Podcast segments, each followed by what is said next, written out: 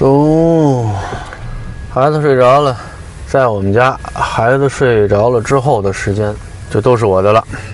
这是我媳妇批准的，孩子只要睡着了，你爱干嘛干嘛去。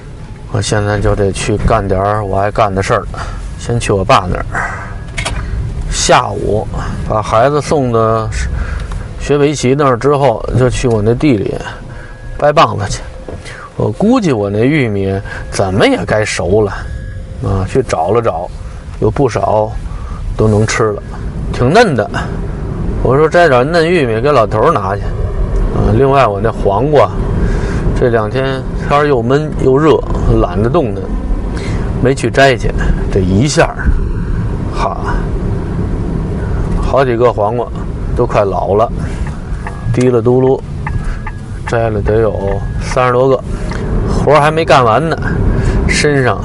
让这拉了秧，啊，让这蚊子不是给拉出血道的，就是蒸出大包来了。反正收获是不小啊。晚饭的时候挑粘玉米，嗯，煮了六七个，我媳妇儿吃的挺带劲的。还有不少呢，给我大姑送去了，大概有十个左右，还剩下半桶。我说等晚上我给我爸送过去。这四十多岁的身体，就是不如那三十多岁的。想当初三十多岁的时候，晚上哥们还敢出去浪去呢，啊，浪完回来第二天照样上班，什么事儿都不耽误。现在，你到了点儿不睡觉，俩眼就打架。我估计一会儿回来的时候，还得把车停到半道儿，迷瞪一会儿。安全最重要。这段时间。我老把我们家闺女录的广告视频挂在我这视频后头，不少人就说了：“你们家闺女幸亏不随你，要不绝对长不了这么漂亮。”这话说的，我要好好拾掇拾掇，也把美颜开开，也跟那个去过泰国做过手术的似的。女孩爱美啊，她爱捯饬。你不信哪天我们家闺女冒着大雨回来？这脸上这妆都没了，你再看看什么模样？那绝对和我一模子里刻出来的。他要随他妈，估计会更好看。这说明我们家孩子在成长的过程中，啊，给自己留出富裕来。你看现在他在颜值上可以化妆提升的空间挺大的。啊你要说长得太漂亮，你还怎么化？有不少朋友说您也捯饬捯饬。精神精神，利落利落，把这发型变变。您也为人师表的，怎么理这发型？第一，啊，我这发型呢省钱；第二呢，我不认为它难看，啊，我觉得这发型能让我呃显年轻。有朋友关注我这个抖音头几期的时候，那时候孩子还没查出有病呢。我那是长头发，有人说您长头发的时候好看，我长头的时候也不好看。留长头发吧，是懒，不愿意去理去。正好也是放假，正好头发长啊，做一些另类的发型，自己看着解闷儿呗。那段时间正好疫情刚开始啊，都居家呢，这人总得给自己找点乐子呀。这人理发吧，一般情况下不愿意大动干戈，就打打薄，啊，起起边儿。一般有一个稳定的发型呢，就不太愿意变了，啊，头发长了就赶快去理一理，还保持原来的发型，甭管男的女的，啊，尤其是这女孩子留长头发，又好看又省事儿，还保暖。男的留长头发也一样。啊打理的时候容易，就齐齐边就行了。你看一个人把头发从长发变成了短发，啊，甚至剃光了，差不多呀，不是内心经历了什么坎坷了，啊，就是家里碰上什么变故了，失恋了，或者深爱的人离开了，内心很难受，想通过什么方式发泄一下，就对头发下手了。如果头发够长啊，你要说这种是秃子，那可能他选择其他的方法。我记着我们当初师范二年级的时候，去了一个男音乐老师，胖胖乎乎的，啊，笑眯眯的，长头发。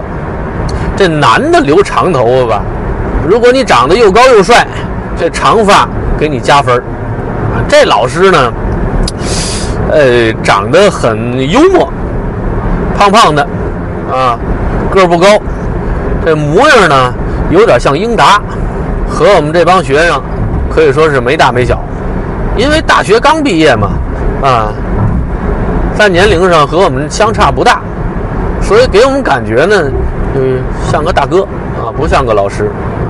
说这老师啊，说在音乐学院的时候特别有才，说有个特别漂亮的女朋友啊，是混血。有同学见过啊，说可好看了。我们都挺为这老师高兴的，长成这模样，长那么漂亮一媳妇儿，这心里能踏实吗。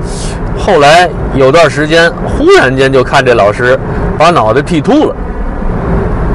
哎呦！虽然说他长头发的时候，许多学生并不觉得他好看，但是他抽不冷子剃成光头，我们这帮学生也觉得很诧异。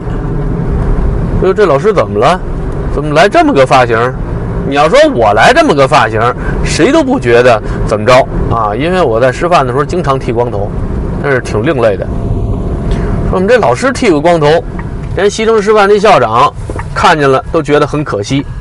那以前那校长老劝他啊，你为人师表，一男老师别留长发，不好，你得给学生做表率啊。他老嘻嘻哈哈的跟校长打马虎眼。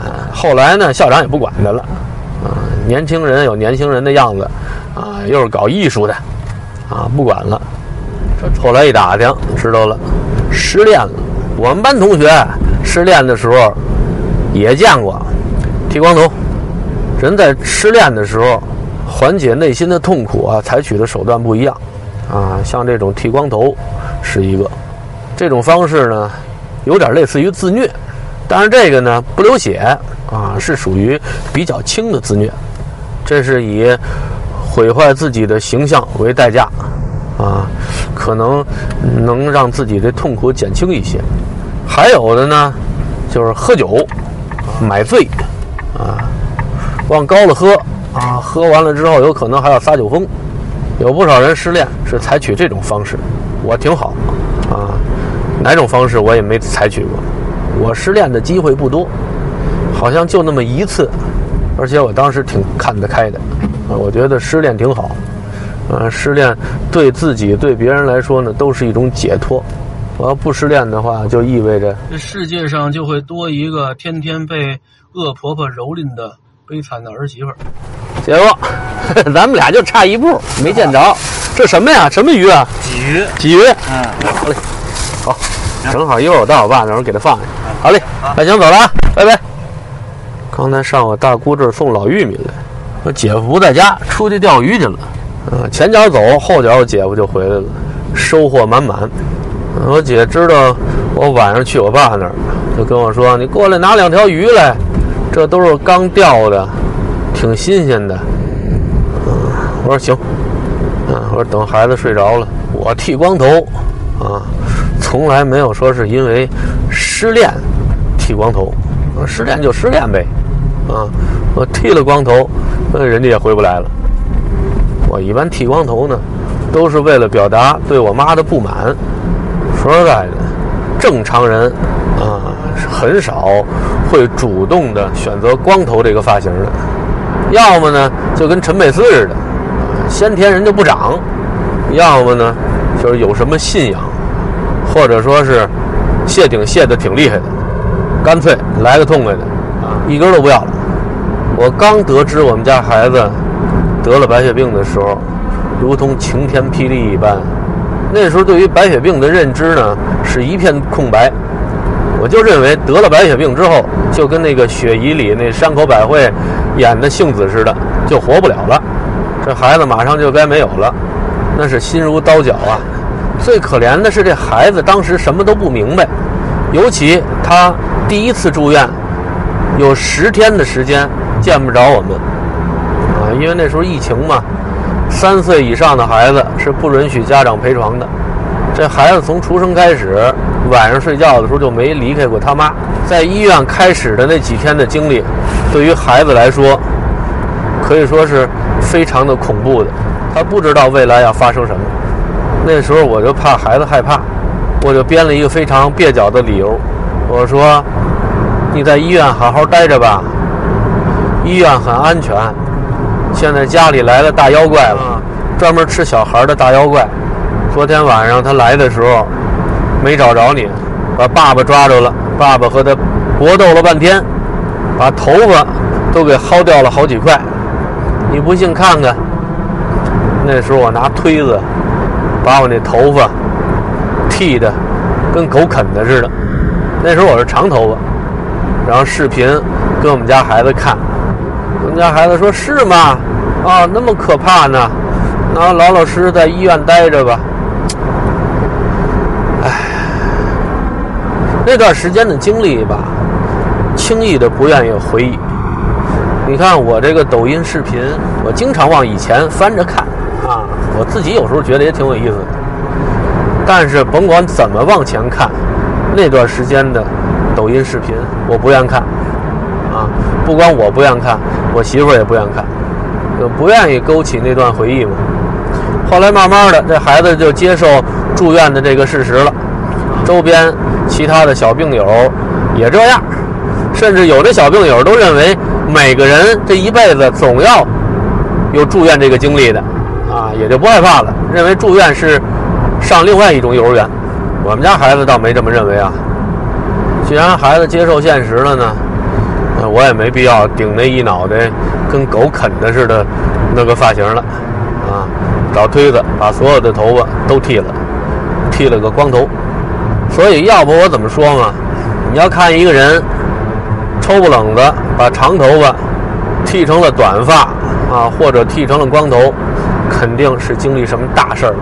我当初特别喜欢的是什么发型啊？啊，还有那赌侠里头那大背头，油光锃亮的大背头。那时候港台片里头经常能看见这样的发型，有的是抹发蜡，你要在监狱里没发蜡的呢，就磕个鸡蛋，啊，用蛋清儿给头发定型。我们家是不会有人给我买发蜡的。后来知道有一种东西叫摩丝，啊，理完发之后打点摩丝定型用。可是我这太阳穴两边的头发吧，是转着圈长的，特别的不规矩，所以摩丝这东西不管用。而且我这头发特别的密，啊，我和我媳妇儿都是这样，啊，当初啊，现在不行了，现在头发稀的厉害。这头发一多吧，有时候也令人烦恼。好多发型都不适合你。记着，从上初中的时候，我就特别的羡慕人家，啊，那男的甩头发啊，那么一甩，哎，把这头发能往后甩，我觉得就这一甩吧，那特别的酷，特别的帅。我也想甩，可是每次我妈给我理发，都不给我留出富裕来，甩这一下，除了脖子疼之外，什么感觉都没有。后来我妈再给我理发的时候，我就特别抵触。你老给我理发，我这头发什么时候能留长了？我妈知道学校是不允许男生留长头发的。我妈隔一段时间就盯着给我理发，他，理发那手艺呢，不至于说不能看，就反正不好看。到后来上师范了，我妈一说要给我理发，我就往外头跑啊，我就不用你理。我妈拿我也没辙。其实爱美啊是人的天性。你说兜里比脸都干净啊，你也不可能美到什么地步。就头发这么点儿先天的材料啊，可以美一美，你还给我搅了啊，太没人性了。我妈就跟我说，她上学的时候，我姥爷是我姥姥啊，就嫌她留长头发，留那大辫子啊，耽误事儿啊，出个门啊什么的。老梳头啊，耽误正事儿，所以就老让我妈绞头啊。我妈说她那时候留那大辫子特别的长啊，后面那个辫子梢那点能到屁股。那时候不少女孩都爱留辫子啊，长辫子。后来有一回是让我姥爷让我姥姥趁睡觉的时候咔嚓一剪子就给绞了。早上醒了之后，发现自己辫子没了，当时就急了，啊，哭，折腾，谁让你把我辫子绞了的？我姥姥那脾气，啊，绞了怎么着？啊，绞了白绞，怎么着还想讹我呀？所以我妈也没辙，要么怎么我爸说我妈百分之百的继承了我姥姥的性格呢？啊，我姥姥在我妈身上使的这一套东西，到后来都使到我身上了。啊，我倒没长辫子让她绞，啊，她给我剃头啊。后来有一次给我憋在家里，实在跑不了了，我妈那意思就是说你不理发不让你出去，啊，拿着推子在门口等着。我在家里就不想让他理发，可是没辙啊，看那意思是跑不了了。后来我把心一横，我把这煤气灶点着了。我把脑袋搁在上头烧，当时这头发就都燎着了，一股子燎猪毛的味儿，然后这个头发粘成一大团。往门口一走，吓妈一跳。哟，怎么着？你想烫头啊？跟你说，烫头不是那么烫。我说你才想烫头呢，啊，我就不想让你给我理发。我妈看着我这脑袋直嘬牙花子，啊，这你怎么着吧？怎么都没法着呗？后来没辙了，算了吧，往外头理去吧。像头发要烧成那样的话，没别的啊，就是理光头。我记得特清楚，冬天，啊，大冬天啊，我到什刹海小花园门口那儿有一老头啊，在那儿理发呢，摆摊的，啊，老头说：“哎呦，你这脑袋怎么烫成这样了？”我也没跟人家解释，这玩意儿不好解释这个。我说：“您这能刮光头吗？”老头说：“能刮光头是能刮光头。”说这个，说刮光头啊，讲究快刀热水一秃噜一个，啊，我这有一暖壶热水，可是天冷啊，啊，拿这热水把这头发泡软了，没两分钟就凉了，凉水刮头那多疼啊！我说我不怕疼，您就那么刮吧。这老头呢，一看啊，是个傻小子，又挺愣的，可能真不怕疼呢。就把这剃刀拿出来了，哎，给我刮头，那是长那么大第一次刮光头。一边刮，这老头拿出那块皮子来，在上头杠刀，讲话：“给你理完头之后，我这个剃刀啊，这上外头专门磨去，啊，太毁刀子了。你这头发太硬。等把这脑袋刮完之后，老头说：‘你这脑袋怎么是黑色的呀？’然后拿手指甲盖一抠，一看，好家伙，一层泥。”老头说：“您这脑袋多长时间没洗了？你想那时候我在家里，卫生习惯不好，我妈就是对我的学习督促的特别紧什么讲卫生啊、洗澡啊，意思意思得了，所以更甭说洗头了。”老头说：“这哪行啊？得再刮一遍吧，反正这会儿也没别的活儿好，第二遍再刮下来的就不是头发。第二遍等于生生的从我这头上刮了一层泥下来，刮下来那泥都是打着卷的，跟爆花似的。哎，刮完那遍之后，脑袋出本色了。回家，我妈很生气。嗯，那他也没辙，这发型他没法找吧？上外头花钱理发去，那是败家呀！有理发那钱攒着不好吗？那交给我不好吗？从那天开始，我就在外头理发了。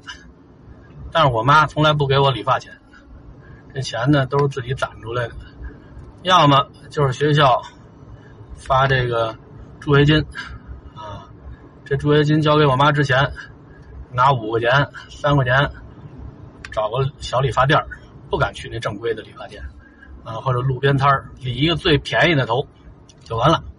所以我打小对于这个发型上没有树立什么正确的审美。反正知道这头发前面不挡眼睛，后面不盖脖子，就得了。一照镜子觉得挺利索。那时候我们班有那同学，去正规的像什么四联啊那种理发店，人家理那种特别规矩的头发，理出来是精神。但是我好像从来没有羡慕过他们。我觉得不就是一个发型吗？能有什么的？咱别的地方也不比别人缺一块短一块的。让人能看出来是人模样就得了。那段时间呢，本身我也挺叛逆的，尤其是在我们家啊，我妈那种高压的教育手段啊，你不叛逆都不行，你不叛逆你就活不下去，你怎么也得想个办法，把我妈给我造成这种压力释放一下。那次剃完光头之后回来，看看着我妈对我这脑袋无可奈何的样子，哎呦，心里特别的痛快，感觉自己终于胜利了一回，啊，有办法能治我妈了。